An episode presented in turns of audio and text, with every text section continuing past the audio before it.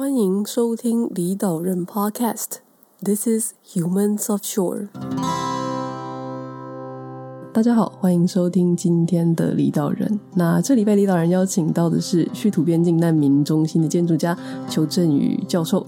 那裘振宇，呃，老师毕业于中研建筑，那拥有美国哥大都市设计硕士，还有澳洲墨尔本大学的建筑博士。那今年是在土耳其比尔肯大学担任建筑学系助理教授。那随时冒着随时会被炸弹轰炸的危险，然后带着学生到土耳其和叙利亚边境的雷伊汉勒市，说服了市长、当地的角头，还有各种 NGO 团体，还有难民，然后盖起了台湾雷伊汉勒世界公民中心。那同时也担任呃世界公民中心的执行长。那欢迎大家来听听邱振宇老师分享叙土边境的困境和机会，还有呃。台湾雷伊汉勒世界公民中心现在的状况。那今天很高兴，呃，能够呃邀请邱振宇教授来离岛人和大家分享。老师，你现在人在土耳其还是在德国？我现在在德国慕尼黑。大家好。老师，你是在土耳其教书吗？为什么现在人会在德国呢？哦，因为我们学会跟德国跟慕尼黑建筑博物馆。我们在今年七月的时候呢，要为台湾举办一个所谓的“台湾行动”啊的一个建筑大展，然后这个展览呢会在七月八号开幕，然后到十月三号结束做第一站，之后呢应该会在欧洲，在欧洲以外的各地去做巡回。然后这个展览是台湾有史以来第一次在台湾以外的地方。以台湾为名的一个当代建筑展，史上第一次。那我是这个展览的策展人，所以说我再过几天展览就要开幕了。对，我们录音的时候其实是七月三号。就说通常展览开幕之前都是兵荒马乱，但是现在在疫情之下，就是要就是像这个建筑展，怎么讲呢？它是怎么线上的展览吗？还是说它也有一个实体展览？我们是在那个慕尼黑的那个 Pinakothek 的 Mall，就是。它的博物馆区的现代博物馆里头，这个六百平方公尺的实体展。那现在德国的疫情疫情现在状况是逐渐趋缓，所以说它可以让人过来参观。所以说我们大概估计今年这个暑假大概总参观人数到五万到七万人。对，所以如果有其他在欧洲的朋友的话，记得去一下，然后拍照，让我知道到底长什么样子，因为我很想去。可是我不觉得我有办法打到疫苗。会，就是说，嗯，我们会把这些资讯、展览现场的状况，然后用新闻媒体的方式，不断的传回来台湾。当然，我们也他们就是在这个展览最后，在巡回的最后一站，就是这个展览就会回来台湾。这样，裘，你是从中原毕业嘛？然后后来到美国哥大，然后又到澳洲墨尔本，然后也有到芬兰的阿尔托。那呃，最一开始的时候是。什么契机决定要离开台湾？我想去外面看一下，因为世界很大哦。然后第二个就是，我我想当建筑师，可是要怎么当个好建筑师？就没想到去，从当完兵到申请学校，就一晃就哇，就十多年，哦，快要快要二十年，就一晃过去。当然现在还没有想要回家，因为我觉得这世界好大哦。在我去念哥大之前。中原的文化背景，然后跟所谓西方或是台湾以外的地方，博士念完之后，刚好芬兰就是奥特的 University 就是前赫的地方，然后芬兰就跟我讲说，裘，你怎么不错没问题，但是为什么老师奥巴奥特更厉害？应该来看他们奥巴奥特的作品啊，他就是当了那个当博士后当了两年，后来博士后念完之后。也不是说念完就是工作嘛，工作完之后，哎，找不到工作，就刚好后来就应征，哎，土耳其刚好 Bilkent University，后来就应聘，就当时我们的院长他是当年澳洲国立大学的博士后研究员，所以说我还记得我应聘的时候跟我们的院长从头到尾就谈，哇，澳洲的海鲜好好吃，澳洲人就是好 open m i n 大洋路真漂亮，再从阿德雷德开车开到爱丽丝泉，一路风景更好看。我就我就我就被应聘了。这这这故事告诉我们，small talk 很重要。因为他就是求你回去吃他的那个海鲜，因为我们去开车去爱丽丝泉，哇，那个爱丽丝泉那个大石头漂亮的不对，漂亮。后来后来，我现在还是跟他们全家人都都很要好，就是那个院长，就后来院长他去选国会议员，院选上的，他从政。变国会议员，非常好笑。那因为我们学校是私立大学，然后是土耳其第一间私立大学，也是目前土耳其排名最好的学校，而且是我们所谓那种贵族学校。然后他刚好有当时，因为我在念博士后的时候，我觉得影医学就发起一个运动，就是说要把台湾建筑师的展览带到欧洲去。所以说当时。就跟小王老师合作，跟王巨松老师，就现在世界大学建筑系系主任，然后还有我在台台湾的很多老师跟同事合作，我们把房子建筑师跟先进建筑师的展览带来欧洲。然后我爸爸是考船的嘛，因为我妈我妈妈是卖国泰人寿保险，所以我所以我就学我妈，因为你知道卖保险怎么卖的，A 四的资料夹，然后呢你就把那个保单。记录书啊，第一页放在那个资料袋里。那因为我们是学建筑嘛，我就买个 A 三，然后买很多本，把自己印。于是呢，我就学我妈卖保险，我就把我房间建筑师跟谢金建筑师的作品都放在 A 三的资料夹里去，然后印很多本。然后呢，就欧洲二十五个建筑博物馆，我就一家家去联络。然后回信之后，我就一家家去约登门拜访。女的呢就送花，男的就送酒，然后呢自己还印了礼品。然后带着我的 A 三很多本啊，就四两家，一家去给他卖保险，啊，就没有他还真的就卖出来了，所以就把黄声远建筑师他在欧洲巡回已经巡回了七站，然后今年夏天有三站会同时开展，那先英建筑师呢巡回了三站，然后其中最精彩的一次是我们在芬兰的赫尔辛基跟伊拉克难民盖总记录。就搞了一场街头运动，就后来前年的时候遇到了这个博物馆的馆长，就慕尼黑建筑博物馆馆长 Anders Lepik。后来他听了我的 presentation，因为他是一个建筑博物馆的年会，然后他他就说求是一本书的作者叫 Small Scale Change，是他当年在纽约的现代建筑呃现代美术馆就是 MoMA。啊，就是 Gary 的 curator，他当时设的展。我说啊，这本书，这本书我有读过啊。他 end 的时候，我就是这本书的作者，所以我就跟他一拍即合这样。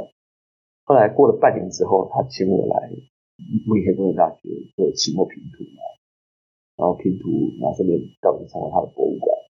他说好，说就这样子吧，两年后来，我们来为台湾办一展。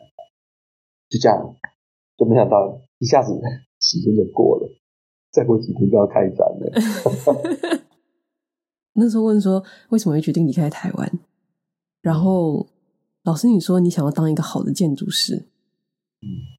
可是到就是后来因为因缘巧合嘛，就很多的机会刚好都是学校，比如说像老师你现在也是在呃土耳其呃的比尔根大学当助理教授。为什么最后还是选择教职，而不是比如说像我们很多有很多学长姐，他们就会跑到业界去这样？因为我对建筑历史还是不太了解，所以我一直希望我能够有更多自由的时间去追寻知识、去旅行，啊，去认识很多很好的建筑师，而不是去帮某些建筑师或者是房地产开发商去做一些不重要的案。我。当老师是因为我会有更多自由的时间，然后不断的学习。啊，另外就是说，因为要生存嘛，要学习。如果我去事务所的话，那我可能很多时间可能就不够，他就有很多业务的事情。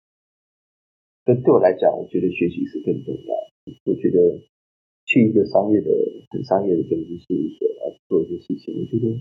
很多时候对我来讲，这东西啊很重要，因为它不是我我所追寻的那个真实的价值。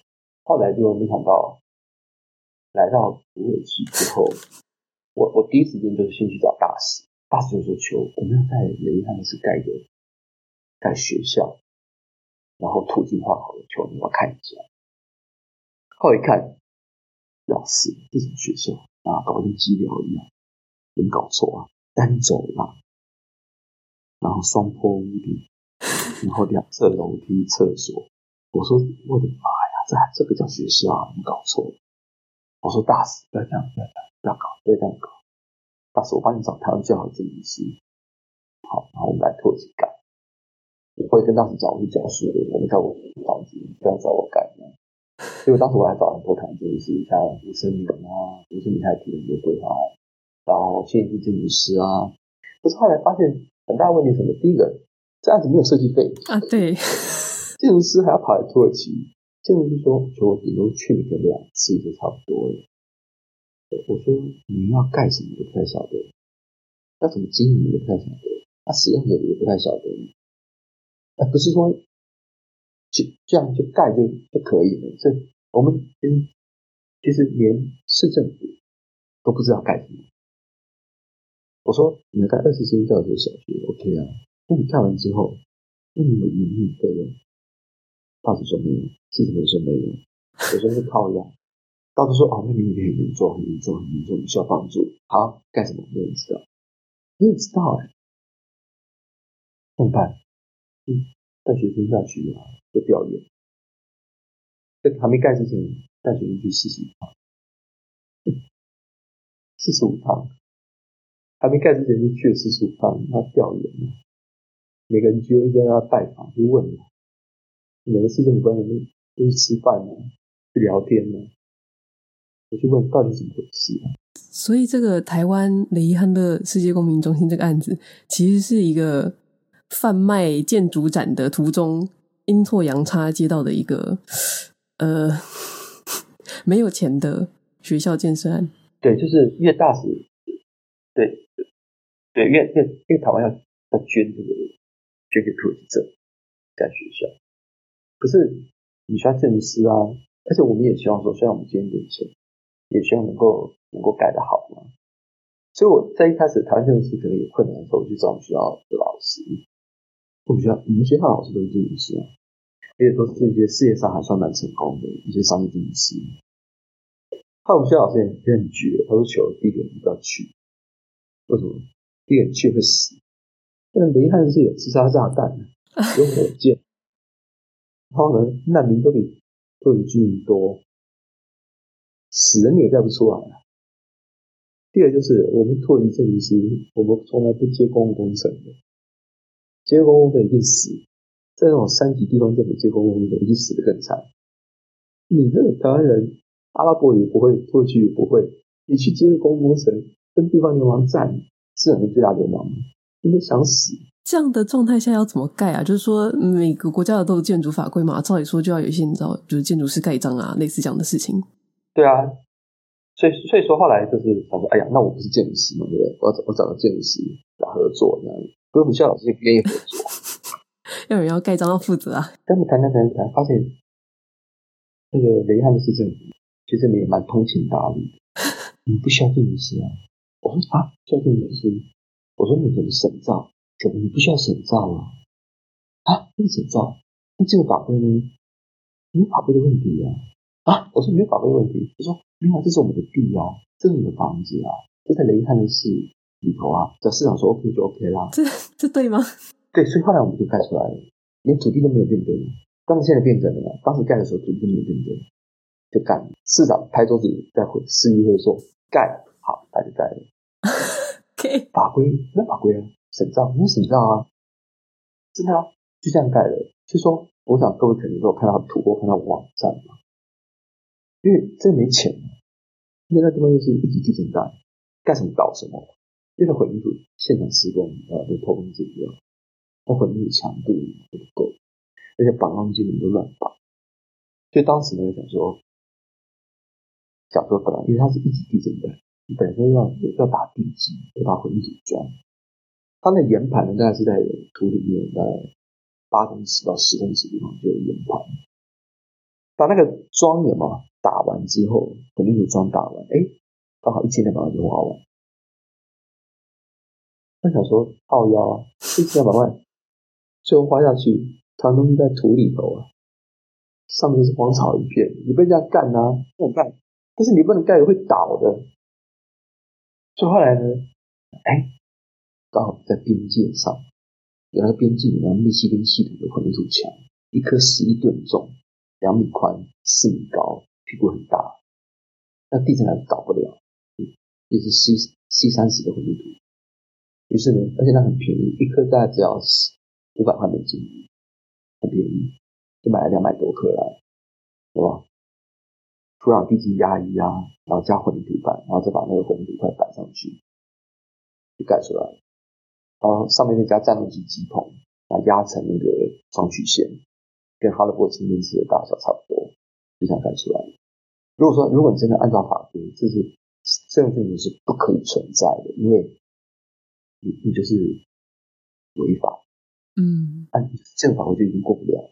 可是，在雷汉的是，对呀、啊，你说他们都是流氓，就跟我学校讲，那是流氓很可怕。可是流氓有流氓最适应的方法啊，市长说盖就盖啊，你就把市长搞定就好了嘛，你把市政搞定啊，所以你就盖啦、真的啊，当地居民看了以后也吓一跳，我操，这里是怎样？要盖盖什么战斗机机棚还是怎样？盖什么军事设施是怎么样啊？嗯，围墙嘛。而且我交通特别正式跟大家讲，围墙可以用来隔离两国人民的移动，阻绝难民。围墙也可以用来作为做人道设施。以前是军事设施，今天是人道设施。以前是阻隔两国人民，今天是让两个人民能够活在同一个地方。同时呢，因为混凝土在灌的时候，很多时候会灌坏，会把这煤炭是灌坏的，全部都要找来放倒，变成儿童游乐场。我就跟着全世界讲，有一天所有的围墙会倒下来，有一天我们的小朋友。将会自由自在的移动，你没有围墙能够阻挡他。可以到今天为止，在这个边界上，土耳其大概收了四百万，边界另外一边呢还有四百万。土耳其说：“哎，你不要来大城市哦，就留在哈泰省。”哈泰省说：“哎，你不要来我省会哦，就在雷汉的市。”雷汉人说：“哎，不要过来哦，你就在围墙的另外一边就可以了。”就这样，就还没有这里就改完，一千两百万，平均每平方公尺的造价不不到一万块台币。不知道一万块台币，我觉得好笑。求你当时是怎么说服那个市？因为那个讲那个市长有点怪，不是有三任吗？对，三任市长提了十一个案子啊，前面十个都共估了。你第一次跟他们战啊，他们不喜欢啊，再再提另外一个啊，不喜欢再谈，再提另外一个，呃、啊，不喜欢再谈再提另外一个啊。然后第一任市长对，他选他去选国会议员，就选上。就跟我那个院长他们同时去选，但他们两个不同政。哎，市长变国会议员哈，第二任市长，第二任市长是政务司。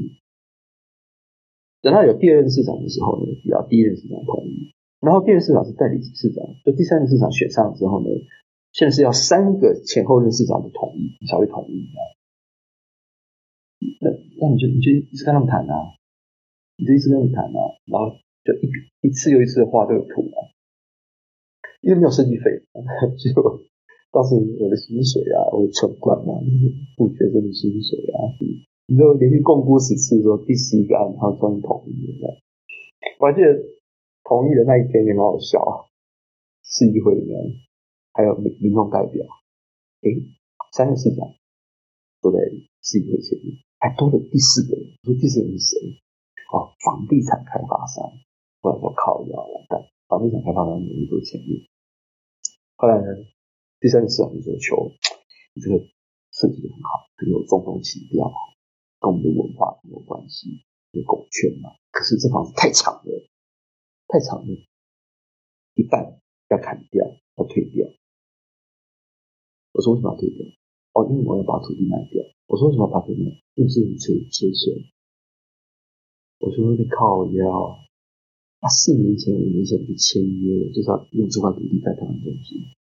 死拼活拼，总算今天的案子要过了。如果说要拆掉一半，然后去把土地卖掉，所以所以说当时我还记得在市议会的时候，三市长都在。我说你今天只要让你不过，你今天只要跟我讲说你是要把土地卖，我们以后就撤资。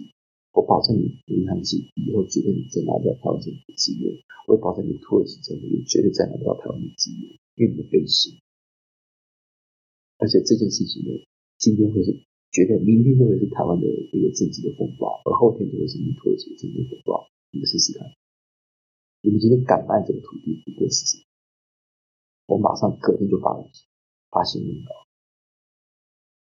后来国会议员嘛，就是第一任市长，就是地方的士绅，站起来拍桌子。今天我做一个单元都不准拆，就这样过。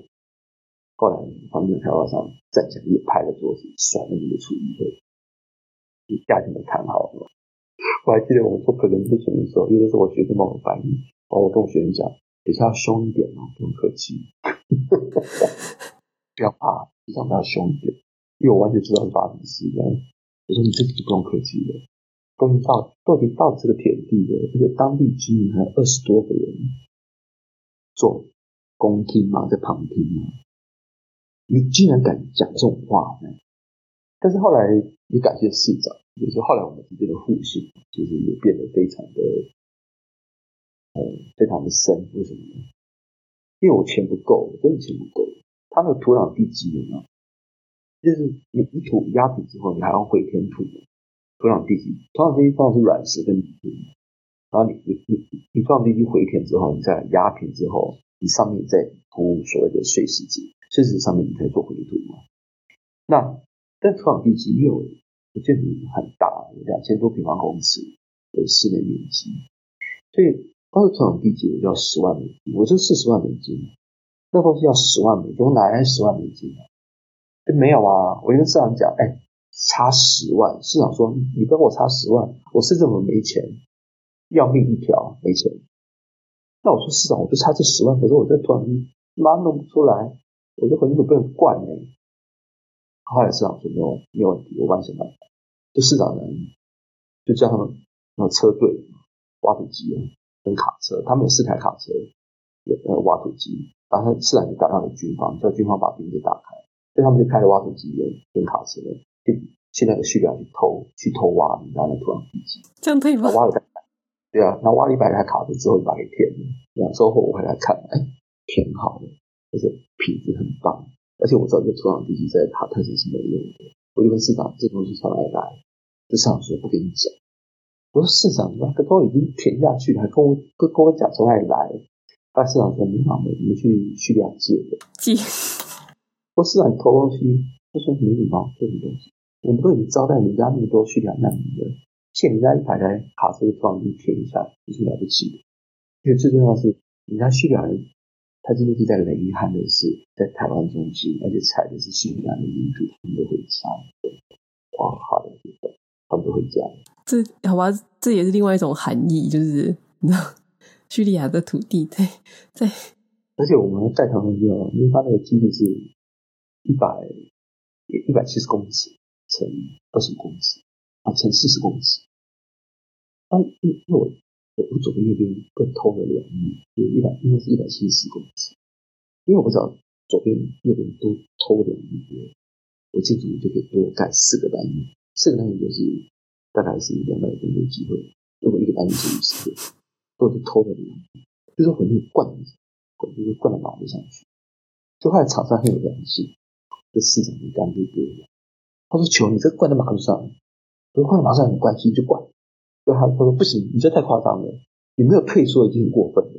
你你本来是要退缩努力，但我这是没有政治法规的问题啊，我就不用退缩啊，而且我还偷偷灌两米啊。这厂商说他不灌。”不管怎么办，把市长找来，把市长就来了，去看看，看看厂商，再看看马路，他就跟厂商讲：“哎呀，这个球是建筑师，我们相信专业，比如说不能管，这不八卦。”所以说，我们现在看中心哦，左边右边四个马路各两米，没差了，反正公共建筑弄来弄去，其实都是雷汉的事。那因为我们很怕人家那个恐怖攻击啊，因为雷雷汉是每年都有带一年来一颗这样。那你说唐东盖好之后，那是真的有人进驻的？你在另外公民啊，因为你是土耳其第一栋这种什么难民中心，而且你要是有什么国际组织进来之后，他绝对炸你。那知道炸弹是怎么回事？当然就是一台车啊，里面装的人就去冲啊，啊冲到室内再引爆啊，让死人很多。因为我当年带学生最后要开工的时候，那个暑假，我们到之前的两周，在我们基地旁边一个炸弹就给我炸了，气死我了。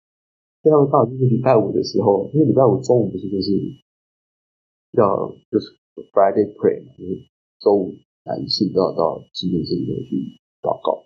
中午的时候，那台车就是要趁中午的时候，大家都在纪念室祷告的冲进电视，然后在纪念室里面被炸开了，就没想到呢，就是可能就是做事情不是很小心嘛，哈，就是在冲的时候呢，冲到门就炸掉了，就在我记忆里被炸了。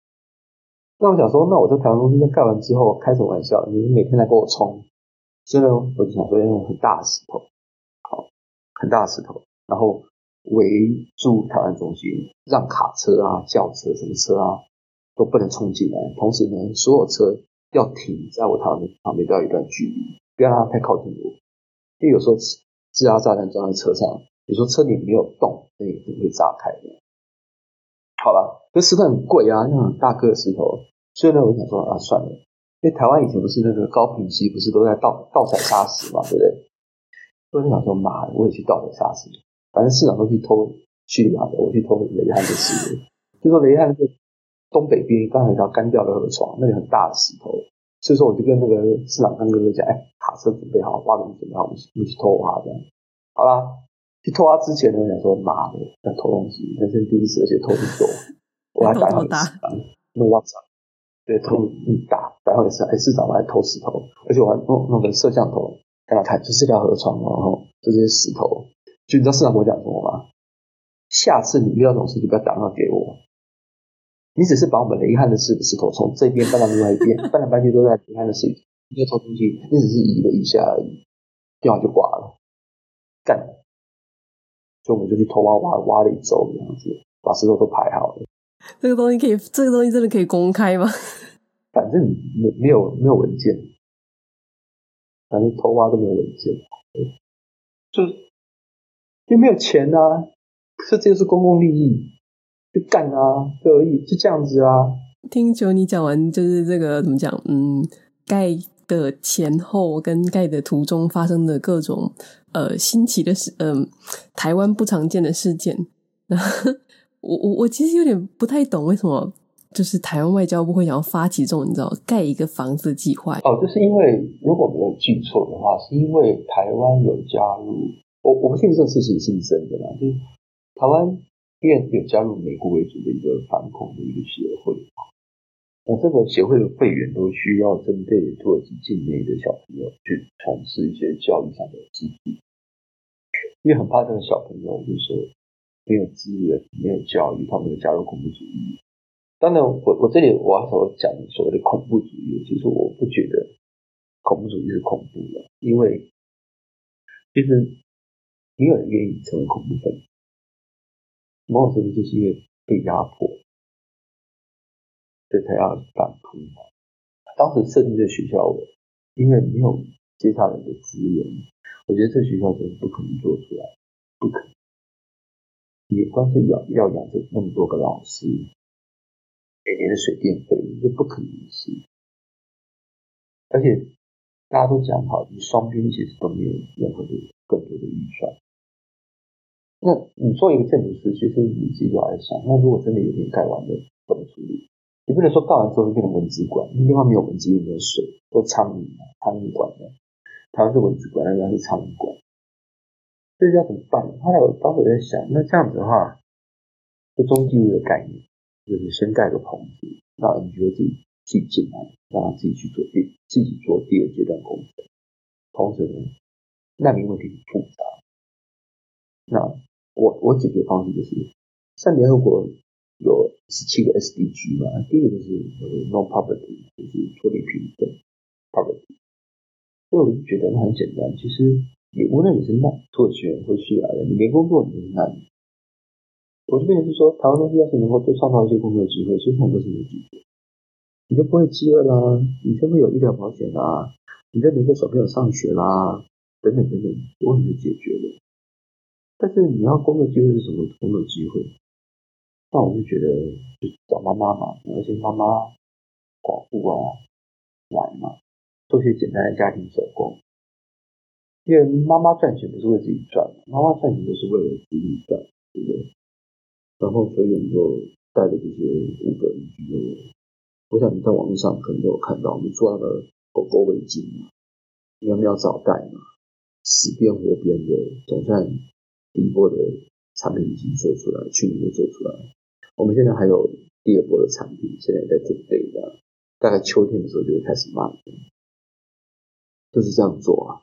就是我帮那些妈妈，妈妈也在帮我，帮我经营管理，然后让台湾东西能够有获利，然后才能够继续走下去。当然我没有做过，真的是我也没做过什么地方创生，我也没做过什么资金这样，从来没做过，我也不晓得这事情会不会成，但是就努力嘛，不做都后悔，要不如试试看。对。求讲到的那个妇女的这些手工艺创作啊，其实大家如果在网上搜寻雷伊康乐中心的话，应该都会找到很多相关讯息。即一月的时候吧，半年前左右的事情，台湾中心目前也就是怎么讲，算是完成了嘛？对，第一阶段工程已经完成了，第二阶段呢，我们已经盖了五个单元。第二阶段是指，因为我们总共有五十二个单元。因为我们单元就是说，我屋顶完成嘛，对，在室内填充的，我们在一个一个一个来填。之前看到消息就是说，就是呃，当地有很多妇女他们会创用手工艺啊去做编织创作啊，然后来来赚取收入嘛。那我有点好奇，就是说，对，现就是像求你刚刚讲说，就是第二阶段也已经有做了几个单元了。那除了像这个手工艺教室之外，它还有，比如说有其他的居民吗？或者有其他的团队进驻吗？就还蛮好奇现在的使用状况。因为我们现在上周才把第一个单元改完，就是工作室的那单元，厕所也盖完了，然后木匠的工作室也盖完了，但就是第一个手工作坊，上礼拜才盖完，所以说第一个手工作坊里面呢，我们会有皮件、针车，然后应该还有一间所谓的教室，又有三层楼啊。那接下来呢，我们今年大概还会再盖十个单元。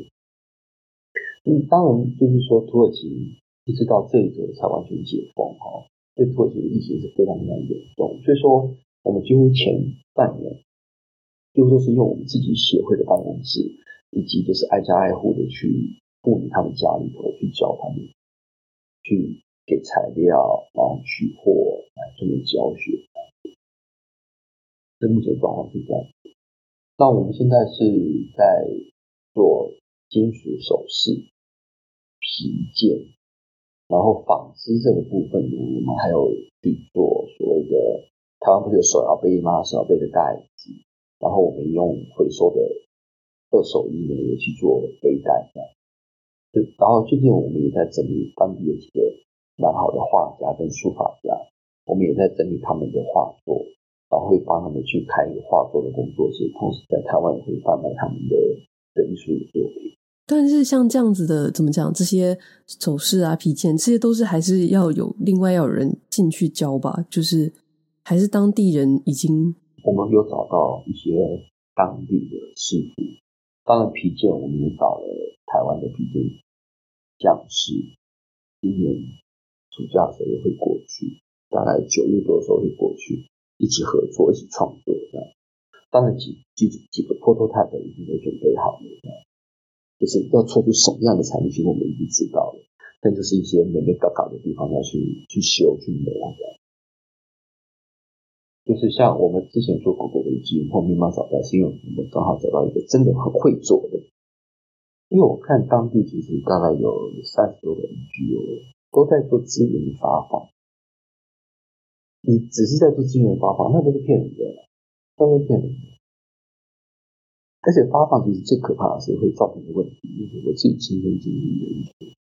那些断手断脚的需要年轻的男生，十几岁、二十几岁，你资源发放，你要发放三年五年之后，你等到你再去找他的时候，他就只问你：你这是要给我什么？嗯、我说：我这是我想给你们一个工作机会。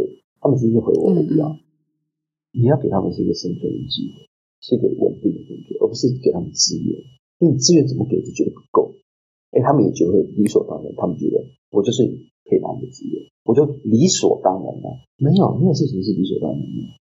这让我想到之前在非洲有一个，就是前前几年吧，有一个，就是以前不是大家都会觉得非洲好像很可怜，什么什么什么，然后就有一堆捐款啊，捐旧鞋子啊、旧衣服啊什么的。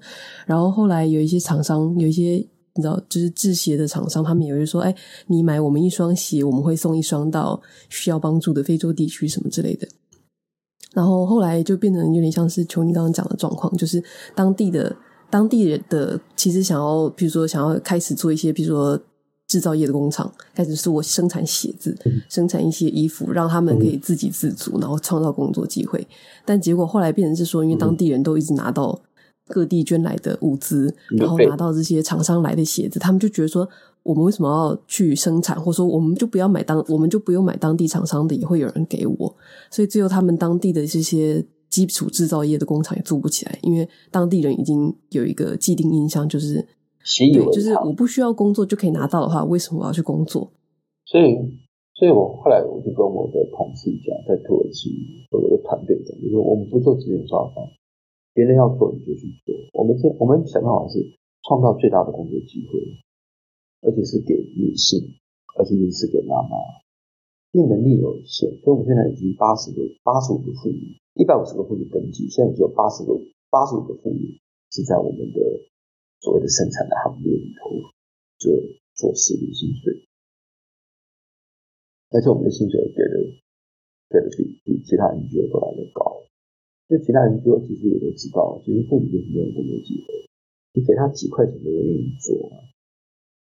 那我们是觉得做是一件事情，但是你一家人要活更重要。所以一家人的生活费多少钱？我觉得大概是你你只要做全职，那你的生活费那是多少？你其他生活要多少？你给你其他生活费。嗯，就怎么讲？觉得这个就是对当地来讲，我觉得这是非常非常有意义的。那我有点好奇是说，像求你是你觉得就是这个计划。对对，台湾或者说对台湾人来讲，就除了一开始的那个加入，因为美国为主的这个反恐协会这个理由之外，你觉得对台湾或者说对台湾来讲，为为什么重要？就是为什么大家应该要多在乎一点？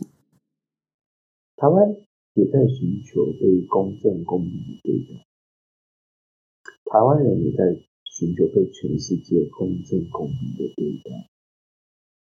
那你也在寻求被全世界公正公平的对待，无论你来自于哪个国家，无论你有没有 passport，无论你的国家是不是被认可，或是你的政权被被认可，生命应该是平等的，每一个人的生命应该都是被认可。但是这件事情从来我们不做。当然，我不要那么正经说讲台湾国际地位，谈台湾的很多事情。很多时候，我们还是面对很多很多无奈的政治现实跟国际压力。公正公平的社会永远不存在。我们也是在寻求被公平、公正对待的那一群人，那一少数。那今天台湾有一天会被。世界公正公平对待，是因为台湾能够公正公平的对待，对待那些急需要帮助的人。我也知道我们的能力也都很有限，但是能够帮帮一个就是帮一个，能够让他们下个月有生活费，就是下个月有生活费啊。当然下下个月会不会有生活费，我也不晓得，但至少下个月就会有。那讲到试试看，就是。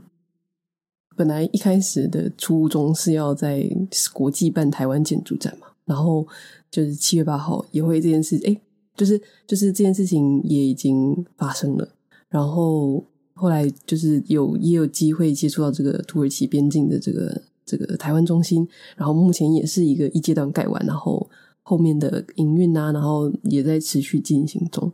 那除了就是怎么讲，就目前来讲，几个大的 project 都已经有一个算是稳定的状态嘛，或者说已经就是稳定了。那就是求你会有下一个目标吗？因为展览目的是第一站嘛，对不对？所以我的任务是要把这个展览能够多带几站，让世界其他的城市或国家能够也看看台湾的建筑文化。就说保险要继续买，因为我这一次跟慕尼黑建筑博物馆对接哈，因为人家是一个很老的建筑博物馆，但我们台湾因为没有建筑博物馆，我们也没有建筑策展专业的意思，以及我们的团队很多人都是自工，所以说也是给我们一个非常好的学习交流的事情。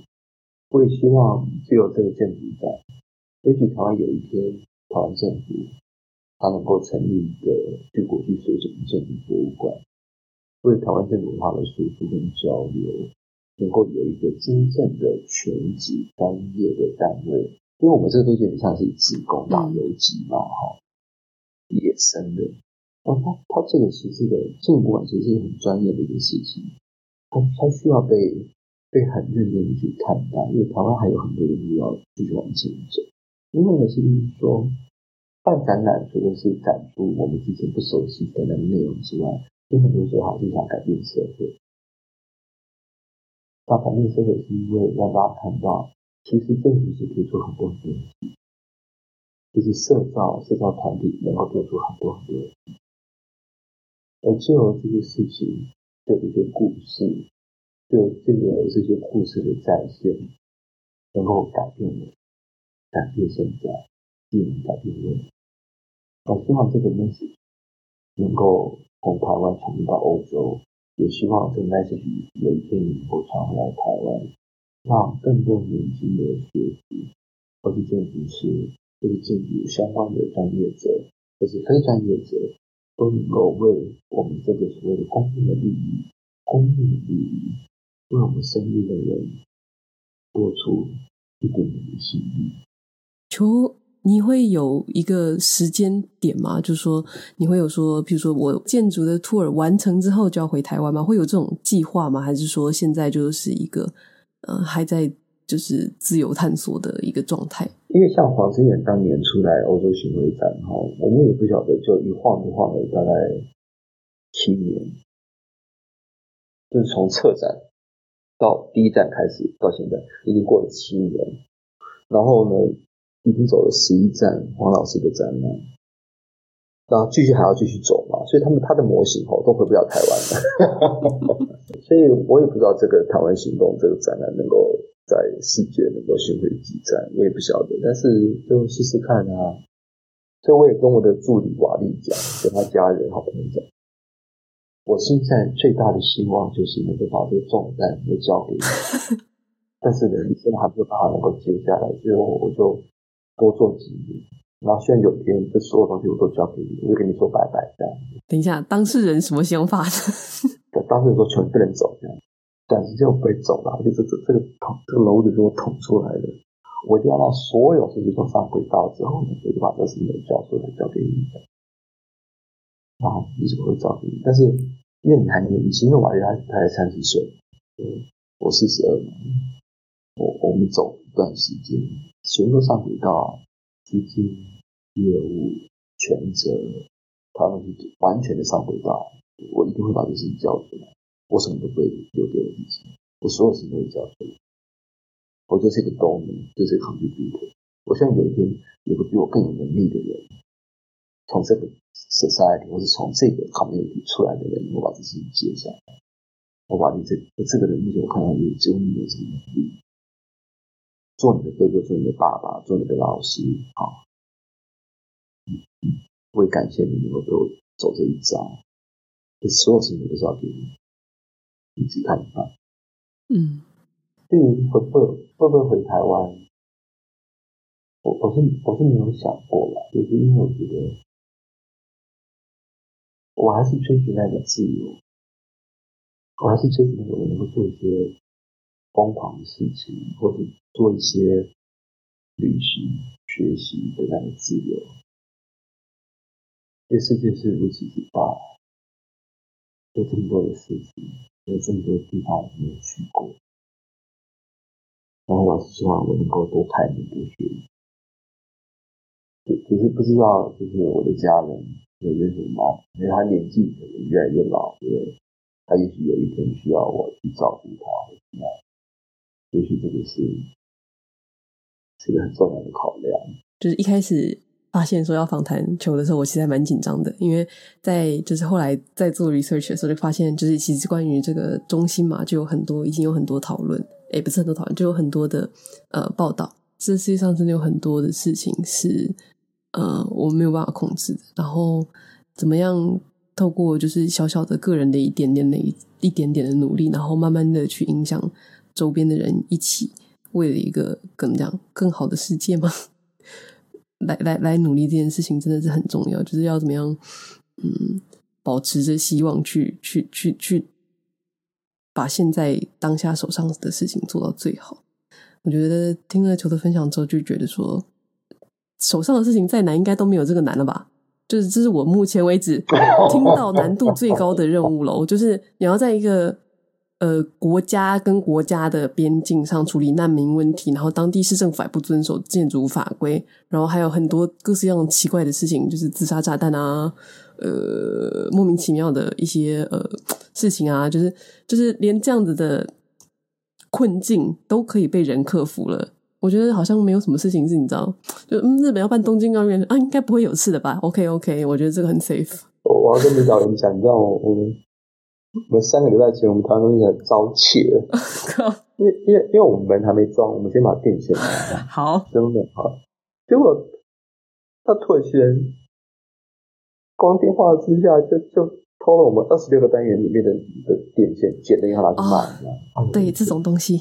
然后那那已经是第二次，他第一次半夜来偷的，第一次是半夜来偷，然后我们半夜因为我们有有有警卫。叙利亚人，那叙利亚人跟土耳其人说：“哎、欸，你不要来偷电线。”后来那两个人土耳其人吓人，就说：“我们不是来偷，我们是来抢。”枪就掏出来了。好，那叙利亚人呢，就赶快打电话给我助理，那我助理就赶快打电话给那个阿自己就是水果摊的，所以他已经进入他的中心。阿自己全家就出来带着枪。等一下，水果摊掏出枪来是什么概念？就叫他们家就知道我们台湾中心旁边，然后他们在我给他一个免费的单，让他买水果，所以他们家是我的好朋友，所以他们全家都带着枪出来，就是想射，是不是？我们全家都有枪吗？怎样？然后那两个人一直默默就骑摩托车走。每次跟不同的人聊天，聊完之后就会觉得说，那个怎么讲？嗯。世界视野又开阔了一点吗？就是对于困难这两个字的定义就越来越困难，越来越困难，越来越困难，这样就觉得就是我人生过得还真轻松快乐，至少我不用对对去麻烦这件事。对啊，所以今天真的很谢谢求来领导人分享。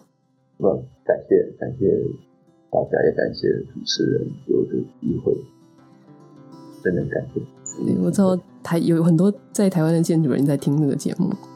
最近也有收到很多的一些小小的小道消息，这样，然后我自己是觉得，大家听完球的分享之后，应该会，应该会心情会放松很多吧？就是你知道，市长自己开，市市长叫军队开卡车挖，就是就是偷土啊、盗采砂石啊 这种，这种事情，其实台湾战斗环境没有到最好，大家都是对台湾环境有很多的抱怨，慢慢的在努力，大家他就会慢慢的进步。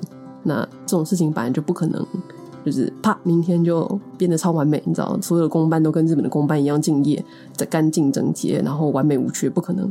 它需要慢慢的改变。那只要大家就是慢慢慢慢的就是加油努力的话，就是它一定会变更好。而且它现在已经比很多世界上很多很多地方很好了。完全认同。感谢各位收听离岛人 Podcast。节目访谈过去离开岛屿或者还在海外的离岛人，分享海外生活、学校、职场经历，谈论每个人离岛的契机以及离岛经历所带来的收获及可能性。希望透过这些分享，让大家能用更多元的角度理解海外生活，开拓自己对未来的想象。欢迎在 Apple Podcast、Spotify、YouTube 等各大平台收听离岛人 Podcast。也别忘了留言、分享以及订阅。如果你喜欢离岛人们的分享，欢迎小额捐款或者到 Apple Podcast 五星推荐。我们下周见。This is Humans of Shore。